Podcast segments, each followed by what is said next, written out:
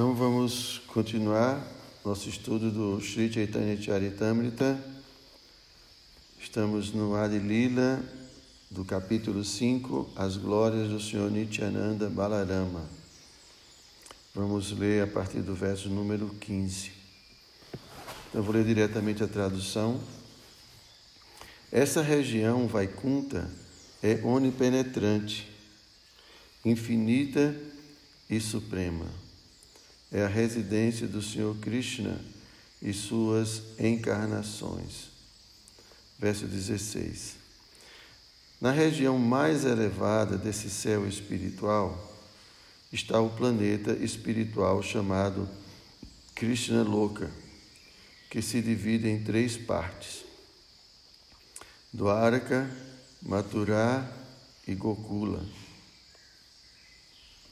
Verso 17. Shri Gokula, a mais elevada de todas, também chama-se Vraja ou Goloka, Shweta Dvipa e Vrindavana.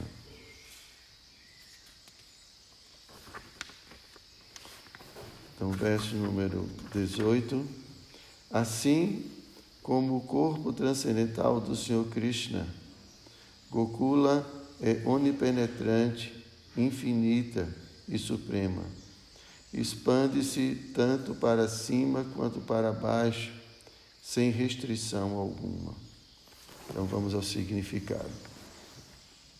Shila Diva Goswami, a grande autoridade e filósofo na linha de Sri Chaitanya Mahaprabhu, discorre sobre a morada de Krishna em seu Krishna Sandarbha. Bhagavad Gita o Senhor refere-se à minha morada. Shiladiva Goswami, examinando a natureza da morada de Krishna, refere-se ao Skanda Purana, o qual afirma: Yajatha Bhuvi Vartante Puryo Bhagavata Priyaha Tastata Shanti Vaikunte Tat Tal Lilartham Adritaha. As moradas da divindade no mundo material, tais como Dwarka, Mathura e Goloka, são facsímiles representativos das moradas da divindade no reino de Deus, Vaikunta Dhamma. A atmosfera espiritual ilimitada desse Vaikunta Dhamma está muito acima e além do cosmo material. Confirma-se isso no Swayambhuva Tantra, numa conversa entre o Sr. Shiva e Pavarti, a respeito do efeito de cantar o mantra de 14 sílabas. Ali afirma-se: Nana Kalpa Latakirnam Vaikuntham Vyapakam Smaret Adha Shamyam Gunanam Cha Prakriti Sarva Karanam. Ao cantar o mantra, deve-se sempre lembrar-se do mundo espiritual, que é muito extenso e repleto de árvores dos desejos que podem produzir qualquer coisa que se deseje. Abaixo dessa região Vaikunta está a energia material potencial que causa a manifestação material. Os locais dos passatempos do Senhor Krishna, tais como Dwaraka, Mathura e Vrindavana, existem eterna e independentemente em Krishna Loka. Eles são a verdadeira morada do Senhor Krishna e não resta dúvida de que se encontram acima da manifestação cósmica material. A morada conhecida como Vrindavana ou Gokula também é conhecida como Goloka. O Brahma Sanhita descreve Gokula, a região mais elevada do reino de Deus a semi, é, Desculpem. O Brahma Sanhita descreve que Gokula, a região mais elevada do reino de Deus, assemelha-se a uma flor de lótus. A região mais elevada do reino é, do reino de Deus, a região mais elevada do reino de Deus, assemelha-se a uma flor de lótus com milhares de pétalas. A porção externa desse planeta, semelhante ao lótus, é um local quadrado conhecido como Shweta do Ipa. Na porção interna de Gokula, há um arranjo elaborado para a residência de Shri Krishna, com seus associados eternos, tais como Nanda e Yashoda. Essa morada transcendental existe através da energia de Baladeva, que é a totalidade original de Shesha ou Ananta. Os Tantras também confirmam esta descrição, afirmando que a morada de Sri Anantadeva, a porção plenária de Baladeva, chama-se o Reino de Deus. Vrindavana Dama é a morada mais recôndita dentro do reino quadrangular de Shweta do Ipa, que se encontra fora dos limites de Gokula Vrindavana. Segundo Diva Goswami, Vaikunta também chama-se Brahma Loka. O Narada Pancharatra, em uma afirmação relativa ao ministério de Vijaya, descreve o predominador das golpes, Govinda, a principal deidade de Gokula, sempre se diverte em um lugar chamado Goloka, na parte mais elevada do céu espiritual. Pela evidência autorizada, citada por Diva Goswami, podemos concluir que Krishna Loka é o planeta supremo no céu espiritual, que está muito além do cosmo material. Para o desfrute de variedade transcendental, os passatempos de Krishna ali dividem-se em três setores sendo executados nas três moradas, Dwaraka, Mathura e Gokula. Quando Krishna desce a este universo, ele desfruta dos passatempos em lugares de mesmo nome. Esses lugares na terra não são diferentes daquelas moradas originais, pois são facsímiles daqueles locais sagrados originais no mundo transcendental. São como o próprio Shri Krishna e são igualmente adoráveis. O Senhor Chaitanya declarou que o Senhor Krishna, que se apresenta como filho do rei de Vraja, é adorável e Vrindavana Dhamma é igualmente adorável. Shila Prabhupada ki jai.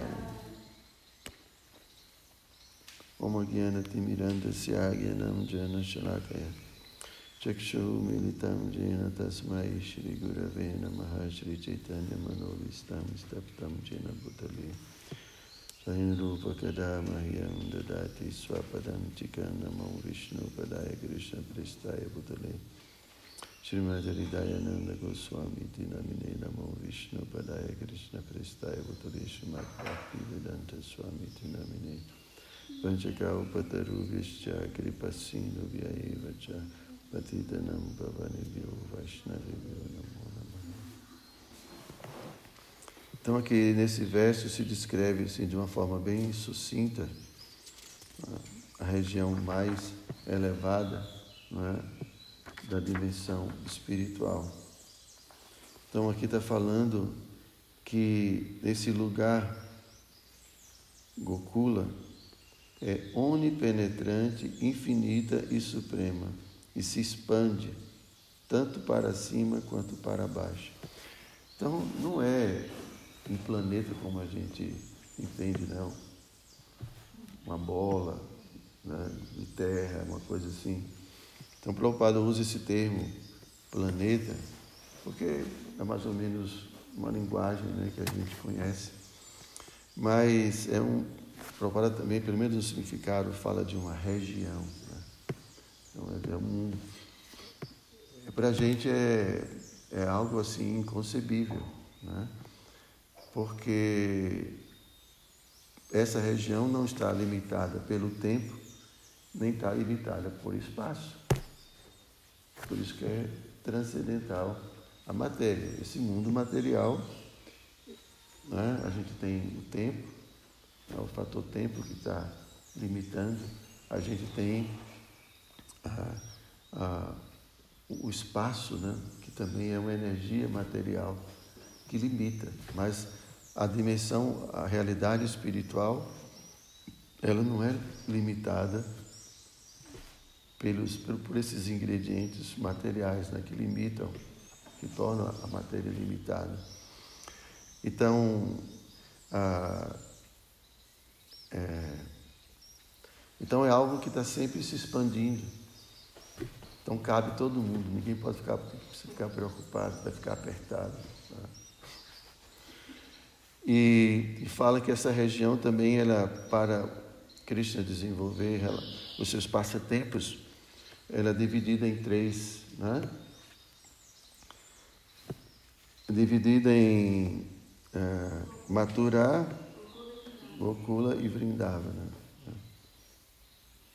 Agora também eu já ouvi aqui também Navaduipa, né? os passatempos do Senhor Chaitanya, Bom, eu não, não vou falar muito sobre isso porque eu não tenho familiaridade com esse tema, mas Krishna está realizando seus passatempos transcendentais em diversas regiões da realidade espiritual.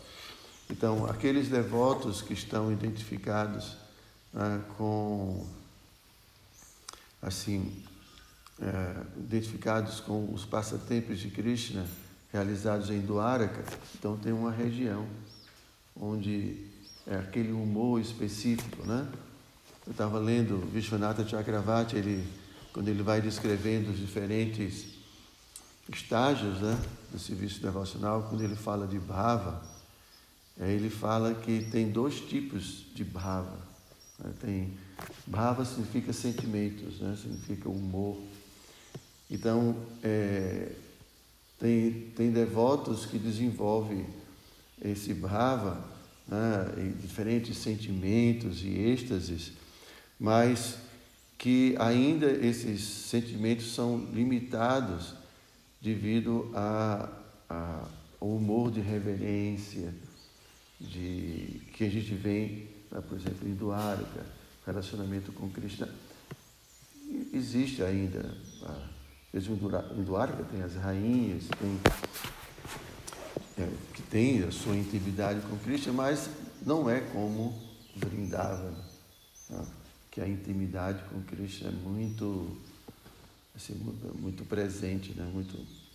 Então, ele fala que tem, então, quando a gente só pratica vai de Bhakti, né? então, quando o devoto ele não avança seriamente na vida espiritual, então é, o, a sua relação com Krishna, devido à prática de Vaidya, ele pode até desenvolver bhava, mas a sua bhava, ou esse estágio, né, mas é, é, os seus sentimentos por, por terem sido é, assim provenientes dessa prática, unicamente dessa prática, então os seus sentimentos vão estar um pouco limitados pela reverência, né? Mas quando o devoto ele chega ao estágio de Iraganuga, né, que a atração por Cristo é muito grande, então por isso o serviço dele não é motivado por regras e regulações, por temor, por reverência, porque por dever, porque eu tenho que fazer, mas é motivado pelo pelos sentimentos, né, pela atração pelo desejo mesmo de satisfazer, de servir Krishna. Então, é, Prabhupada fala, esse estágio né, é um estágio de espontaneidade, é uma coisa espontânea. Né? Então, quando o devoto ele tem, a, tem assim a, a, bênção, a misericórdia de poder entrar nesse estágio do serviço devocional motivado pela atração por Cristo, atração muito forte. Então, a natureza do seu serviço já não é formal, já não é baseada assim nas regras e regulações das escrituras, mas é motivada pelo seu amor espontâneo. Então, os sentimentos que ele desenvolve, a Bhava, é muito mais condensada. Né? Ele, ele dá o exemplo, o suco de cana, o suco de jaca, o suco de manga, tem consistências diferentes. São todos são sucos, mas da mesma forma os sentimentos dos devotos têm consistências diferentes.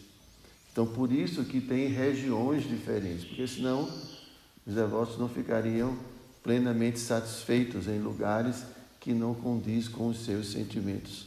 Né? Então, por isso que o mundo espiritual, essa região tem diferentes também regiões, né? vamos dizer, sub-regiões. E aqui está se descrevendo, né? a gente tem os passatempos de Krishna que ele realiza em Dwarka, então tem uma região, né?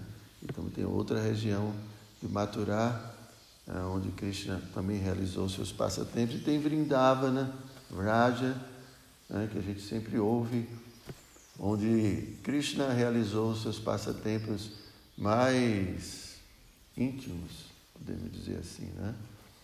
Krishna, Krishna quando sai de Vrindavana já não é mais Krishna,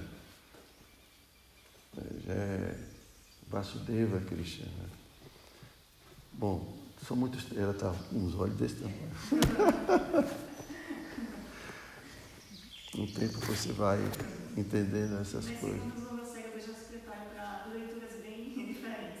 É. é. Toda segunda é bem é, é. Porque aqui é pós, pós graduação. Então, pois é, mas assim, num sentido é simples. Né? É, sim, Krishna tem, organiza essa dimensão espiritual em regiões, e essas regiões é, estão, têm sua energia, têm sua, suas características. Então, as pessoas, as almas que se purificaram, elas vão entrando nessas regiões de acordo com a sintonia. Né? Então, é, essa região que a gente chama de Vrindavana é, tem suas características, tem, seus, tem seu humor. Né? Então, só os devotos que entraram nesse humor, né, que, que têm as, as, as, as características compatíveis com esse lugar, que entram nesse lugar. Né? Então, a gente vê né, o Senhor Brahma, né, mesmo Shiva, fica, às vezes, orando para poder entrar nesses lugares, né? Mas tem que ter um humor específico. Bom, é isso. Vocês têm alguma pergunta?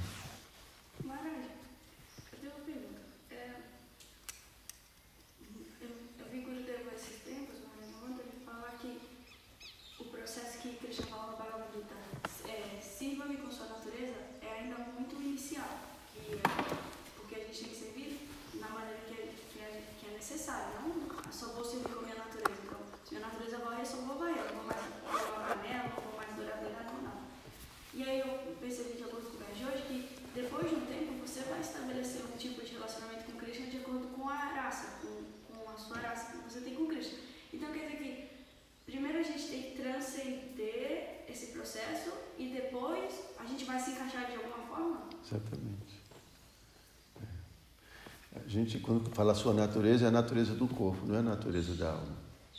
Isso é karma yoga.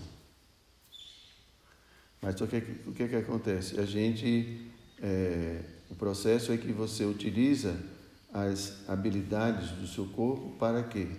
Para satisfazer Krishna. Então você é, encaixa né, a natureza material é, em Bhakti, no serviço devocional. E aí você vai se purificando. Você vai se purificando, se purificando. Então, como eu sempre digo para vocês, a alma precisa de um tempo de purificação. Né? Então, a gente está muito, muito contaminado, né? muito envolvido pela matéria, então a gente não tem condições de sair de uma hora para outra, não é assim. Então é um processo gradual, vai saindo gradualmente. Então eu ainda estou muito envolvido, muito apegado. Né? Então a gente regula essas atividades. Né? Então dentro desse mundo, nesse corpo, então a gente tem as tendências. Então como a gente vai ocupar tudo isso? Ocupa no serviço a Cristo. Né? Então a gente vai ocupando, vai se ocupando em serviço devocional. E aí todas essas coberturas vão se purificando. A ignorância vai desaparecendo, vai desaparecendo, até que a alma manifesta, se manifesta puramente, sem mais é, assim influência, né? Para dar o exemplo da luz que fica coberta por um, um papel colorido, então é, a lâmpada é, é, branca, mas se você coloca um papel vermelho, vai ficar vermelho. Né? Mas se você vai limpando o vermelho do papel, chega uma hora que não vai ficar mais vermelho, vai ficar branco e a luz vai ficar branca. Então, a cobertura material está filtrando todas as, todas as propensões da alma. Então, ela, ela, a, alma, a alma empresta sua consciência e torna, é, vamos dizer assim, torna vivo todas as características corpóreas. Então, assim como, por exemplo, um carro, um carro tem características, mas se o carro está parado, de que, que adianta aquilo tudo, né? Mas quando o motorista entra, aí tudo aquilo tem sentido. O carro pode andar, o carro pode fazer uma porção de coisas. Né? Então, da mesma forma, a alma, quando entra dentro do corpo, dá vida ao que o corpo possui, as características do corpo, da vida, tudo. Né? Então, mas a questão é que o problema todo é como a gente sempre ouve, né? a alma se identifica com o corpo. Então, vive só em função do corpo, vive a história do corpo, acabou. E esquece completamente a sua vida. Então agora a gente tem que. Né? Tudo bem, estou dentro do corpo, vou ocupar a natureza do corpo. Em que? No serviço a Cristo. E aí a gente vai, vai se purificando. Então a alma vai ganhando tempo, ela vai regulando sua vida material, não se prejudica mais, não se envolve com atividades ilícitas. Então ela vai sendo guiada como um médico guia o paciente para se curar de uma doença. Vamos lá, devagarinho, vamos tomando esse remédio, daqui a pouco ele está curado. Né? Então, quando a alma começa a se, se autorrealizar, então a alma vai, não vai mais se deixar levar pelas tendências do corpo. Né? Ela, ele, ela pode até usar as tendências do corpo, mas não pensando que é o corpo. Né? Como você fala, ah, eu canto muito bem, mas quem é que canta? A voz, a voz é produto da natureza material. Isso não é a voz da alma. Entende? É uma habilidade do corpo, que alguns têm, outros não têm. Mas a alma desperta vai usar habilidade que o corpo tem de cantar para Cristo, para fazer serviço devocional. Então não é que ele inutiliza o corpo. Agora ele vai utilizar o corpo conscientemente, sabendo que não é o corpo, mas que o corpo é muito útil dentro desse mundo material. A questão é a, a, a diferença é só essa, que um é consciente e o outro não é consciente. A alma, quer dizer, a alma condicionada é condicionada ao corpo e às coisas do corpo e completamente identificada com o corpo. E a outra, a alma liberada, é liberada de toda essa confusão, de toda a ignorância e usa tudo para Krishna. E aí a alma vai prestar um serviço que ela quer prestar para Krishna. Hein? É, já no humor, no humor espiritual. Né? Só que, assim como eu falei, Vrindavana tem as suas características. Então, no processo de é, Viraga Bhakti, né, se você tem uma propensão, por exemplo, de servir a Krishna como uma golpe, você vai seguir uma golpe. Você vai aprender com ela como servir a Krishna, como, você vai aprender essa, a, esse bhava de Vrindavana, esse humor de Vrindavana, como é tudo, como acontecem as coisas. Você não vai cair de paraquedas lá. Não é assim que acontece. Né? Então, você, a gente vai aprendendo, vai sendo introduzido dentro desse, desse ambiente, desse lugar. Mas, não sei se dá tempo para outra pergunta, tá? Vamos lá. É, Eu estava conversando com o Lucas esses dias na cozinha sobre esses humores, assim, porque ele é muito estudioso, sabe? Ele gosta de ficar lendo e, e não só coisas da, da, de Prabhupada, mas coisas de outras linhas que ele fala sobre vários passatempos e tudo.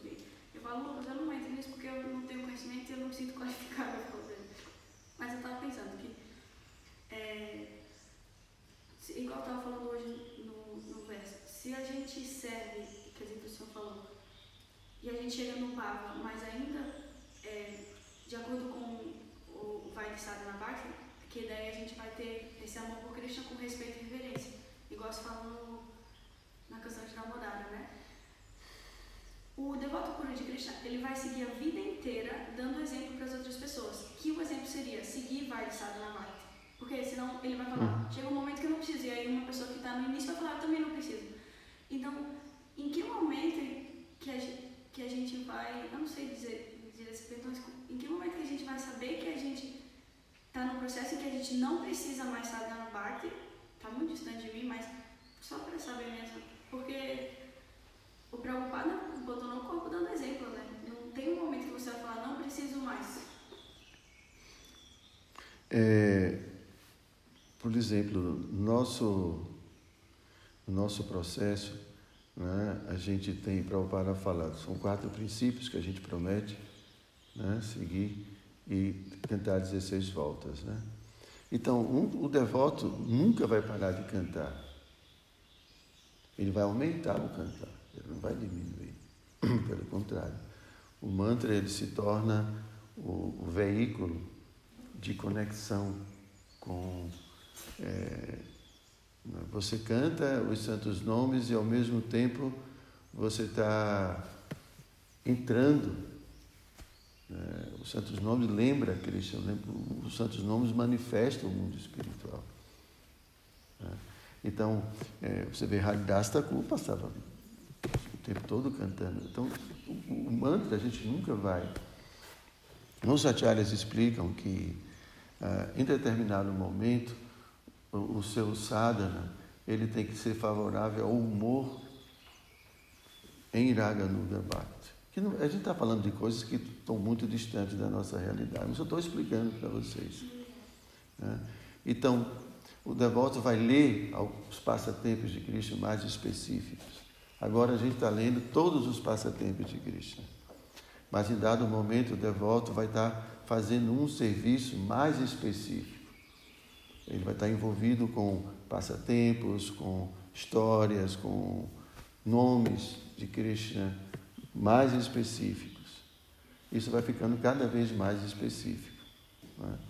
Mas assim, sempre é, tem um mundo interno do devoto e um mundo externo. do devoto. Sempre é assim.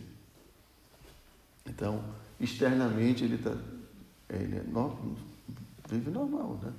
O exemplo perfeito é Prabhupada. Então, Prabhupada tinha o seu mundo interior, que às vezes ele não conseguia, né? Ele estava cantando de Airada Amada, aí puf, entrava, né?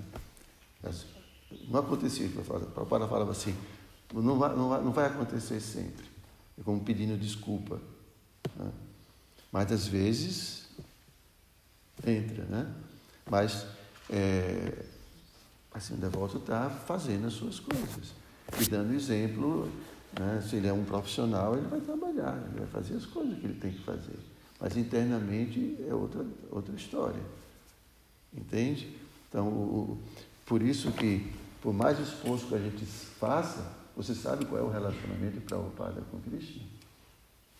A gente não sabe. Né? Outros devotos, como por exemplo, Bhaktivinoda Thakur, né? vários devotos, se sabe. Né? Para Prabhupada, gente não sabe. Ele nunca falou nada disso. Uns dizem que é vaqueirinho, outros dizem que Prabhupada era um golpe, porque a maior parte dos acharyas da nossa tradição são, são mandiares, né? essa é a nossa tradição. Mas mesmo Bhaktisiddhanta, assim, então, esses devotos eles não manifestam, eles não falam, né? porque isso, isso são estágios de vida espiritual muito elevados muito elevados. Então, é, alguns querem fazer disso algo muito barato. Então, por isso que Bhaktisiddhanta era muito estrito. E Bhaktisiddhanta ele é criticado pelo fato de falar pouquíssimo sobre Radhanuga Bhakti, que foi assim, um diferencial trazido por Chaitanya Mahaprabhu. Chaitanya Mahaprabhu, né, ele veio trazer Vrindavana para a gente. E como é que a coisa mais importante pouco se fala. Preocupado também. É, mas você seguindo o Bhaktisiddhanta. É, por quê? Porque é um estágio muito elevado. Então, primeiro tem que se purificar. Né? Eu estava ouvindo uma aula de Prabhupada e o devoto perguntando: é, Prabhupada, o que, o que a gente deve fazer para servir ao mestre espiritual? Primeiro, Cante suas 16 voltas e siga os quatro princípios. Primeira coisa, faça isso. Se você fizer isso, você pode fazer outras coisas, mas primeiro você tem que fazer isso. Eu não vou nem cantar 16 voltas de japa, já que está em Vrindava.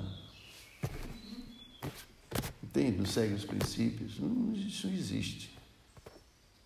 Então, é, as pessoas querem tornar algo, é, é, é, assim, é uma, uma imitação. Né? Por isso que se critica muito os, os sarrádias, né? porque se veste de golpe e tudo, mas estão lá fazendo sexo, estão fazendo qualquer coisa. Isso, não, isso é um estágio de natureza transcendental. Já transcendeu a influência do corpo, transcendeu a influência da mente já está, já está situado em autorrealização. É uma prática muito difícil, porque a mente está absorta constantemente. A mente, a gente trabalha com a mente, não é só com o corpo, trabalha com a mente. Então a mente está ali pensando em Cristo. Por isso que tem que aprender a controlar a mente, porque esse é o principal instrumento de Smarana. Smarana é a lembrança, lembrar de Krishna. A gente lembra com quem? Com a mente. E se eu não tenho controle sobre a mente? Você não lembra. Vai lembrar de outras coisas, não de Krishna. Porque a mente não para, a mente está sempre lembrando de alguma coisa. Né? Então, por isso que todo o processo é purificação, se purificar dos apegos, porque o apego prende a minha mente. Os desejos prendem a minha mente. O falso ego prende a mente. Alguém brigou comigo, alguém falou comigo. Não, não, não fica não. O tempo todo. Tem que se libertar de tudo isso, porque senão não vai ter um instrumento preparado para meditar. É fácil? Mas esse é o processo.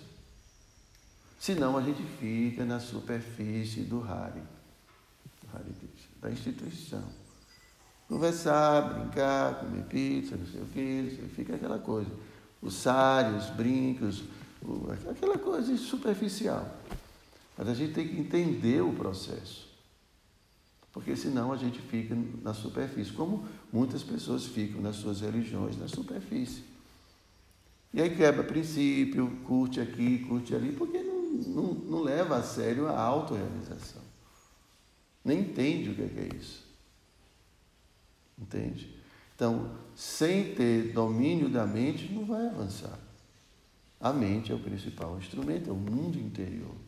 E se o meu mundo interior é, na verdade, esse mundo exterior, é o mundo exterior dentro de mim. Por quê? Porque é o apego, o envolvimento, tudo está dentro da minha mente. Praticamente não tem diferença o mundo de fora e o mundo de dentro. Entende? Então, a, o, o processo é se libertar desse mundo material, dentro da gente, que está dentro da gente. As lembranças, os desejos, expectativas, tudo. A gente tem que reservar esse mundo interior para a realidade espiritual. Tem que desocupar o espaço. desocupar a mente. E a gente desocupa se desapegando. Porque o apego é uma liga. O apego prende. Entende? Então, por isso que não é uma coisa barata. Não é simplesmente fazer de conta. Não é assim. Então, é, o Janata Chakravarti explica, quando o devoto vai entrando em Bhava, ele já se libertou de Narta Nivriti. Bhaktisiddhanta é muito claro. Bhaktisiddhanta fala assim, enquanto existir a Narta, você não vai compreender a realidade espiritual. Ele é muito... Uma carta que ele manda para um devoto, um devoto chega de Vrindava, né? E vai falar para ele, escreve uma carta. E falando que os babajis disseram isso, ele falou, né? enquanto você tiver anarca, você não vai entender. É muito bonito, essas coisas são muito bonitas, mas você não entende nada disso. Não entende. Né? Então, primeiro a gente tem que se libertar dos anarcas. As coisas indesejáveis que a gente tem dentro do coração. Aí você começa a ter estabilidade, depois você começa a desenvolver um, um gosto muito grande, depois você tem um apego muito grande. Aí você entra em Bhava. Bhava significa entrar em Vishuddha Sattva. Bhava é o momento em que você começa a entrar de fato, se situar em Vishuddha Sattva. Você sabe o que é Vishuddha Sattva? Pois é, sabe o que é bondade pura? É bondade sem nenhum vestígio de paixão e ignorância. A gente nem se libertou ainda da paixão e da ignorância, o que, o que dizer dos vestígios do modo da bondade. Então, isso é vida espiritual. É o esforço para se situar primeiro no modo da bondade, uma vida no modo da bondade. E depois se purificar dos vestígios de paixão e de, de ignorância para eu conseguir entrar na dimensão, na realidade espiritual. E quando a gente fala de paixão e fala de ignorância, desses vestígios, é ira, luxúria, tudo isso são vestígios paixão, é, dos modos de paixão e ignorância. Meu serviço ainda contaminado com desejo de prestígio, desejo de distinção, de vaidade e assim por diante. A gente chegar ao ponto de servir sem nenhum interesse egoísta, sem nenhum vestígio de, de paixão e ignorância. Aí a gente, isso é bava. A gente começa a entrar. E nesse momento, né, então, é, a rama mente, eu, a identidade de eu, material deixa de existir. Aí nesse momento, a natureza espiritual, a sua identidade espiritual se manifesta. E a, a ideia de eu, de meu, né, porque a gente tem. Né, é quando a gente fala eu, ao mesmo tempo vem meu, né? Porque o eu tem, possui, tem a ideia de possuir muitas coisas. Então, quando você se identifica como alma, você percebe que também, como alma, você não é dono de absolutamente nada. Esse meu também não tem sentido. Então, isso é, isso, gente, são os estágios que nos esperam. Isso, a gente não está falando só teoria ou coisas assim é, místicas, não. Isso são estágios descritos e vividos pelos mestres. É? Assim como, por exemplo, quem faz judô, quem faz karatê, né? tem as faixas. E tem sintomas. O cara que tem faixa preta, Tem sintomas. Você vai seguindo, vai seguindo, vai seguindo, chega aquele momento que você. Não é assim? Mas quem foi que determinou isso? Bom, os mestres das artes marciais, eles distinguiram como é que é a coisa. Também, na nossa tradição, isso não foi inventado. Isso é sintoma, isso são características. Eles passaram por isso e estão descrevendo para a gente como é que acontece. O que é que acontece nesses estágios? Agora, se a gente acha que ser Hare Krishna é vestir uma roupa, um sari, um dhoti, e aí tá tudo bem, paciência, mas não é isso. A gente pode alcançar esses resultados sem ter essa roupa, nu. Não precisa de nada disso. Entende? Então, está lá tudo, tudo descrito, está tudo explicado pelos, pelos acharyas. Agora, se eu não estudo, se eu não pratico direito, se eu levo uma. Se a autorrealização para mim não é a coisa mais importante. Tem outras coisas. A autorrealização. Ah, porque o rádio é muito legal, é muito, muito legal, todo mundo. Né? É, uma, é vida gostosa, mas não é o objetivo. De fato, a gente precisa chegar ao momento de entender que a autorrealização é a coisa mais importante na nossa vida. Porque senão, né, a gente fica dependendo de muitas outras coisas. Está aqui sem entender que a autorrealização é o motivo pelo qual eu estou aqui. Se eu não tenho isso, né? Qualquer dificuldade vai me afastar, me afastar daqui. Né? Por quê? Ah, está chovendo, ah, não gosto de chuva. Não, mas eu estou aqui pela autorrealização. Ah, porque só tem três, quatro pessoas. Não, mas eu estou aqui pela autorrealização. Eu quero me autorrealizar. E aqui tudo é favorável para a autorrealização. Associação, verdade. Claro, a gente pode, em qualquer outro lugar, a gente pode cultivar a autorrealização. Mas às vezes a nossa insatisfação vem de desejos, de expectativas materiais. E não pela expectativa de autorrealização. Então, porque as expectativas materiais não estão me atendendo, eu quero outro lugar. Mas não é porque o lugar não favorece a autorrealização. Entende? Uhum, Você tinha uma pergunta para fazer? É, é mais um comentário assim, que reforça isso que o Prabhupada falava, é, que tem coisas que a gente não está pronto para escutar. Na cultura cristã, Jesus Cristo fala a mesma coisa. Se a gente não passar pelo processo purificatório, de nada adianta ele falar certas coisas. Então, muitas coisas não foram reveladas por ele, justamente porque a gente não tinha coisa suficiente para entender. O Prabhupada fala assim, eu acho incrível, porque tem muita coisa da cultura védica que bate muito com a cultura cristã também. Assim, o objetivo de todos é o mesmo, é a autorrealização. É porque não é diferente. Qualquer pessoa, em qualquer lugar, que, que queira alcançar a autorrealização, ele vai ter que passar pelas mesmas, praticamente as mesmas coisas que com nomes diferentes. Vai ter que praticar controle dos sentidos, vai ter que controlar a mente, vai ter e assim por diante. Não tem mistério. Ok, gente? Então, Chaitanya Charitamrita Ki Jai.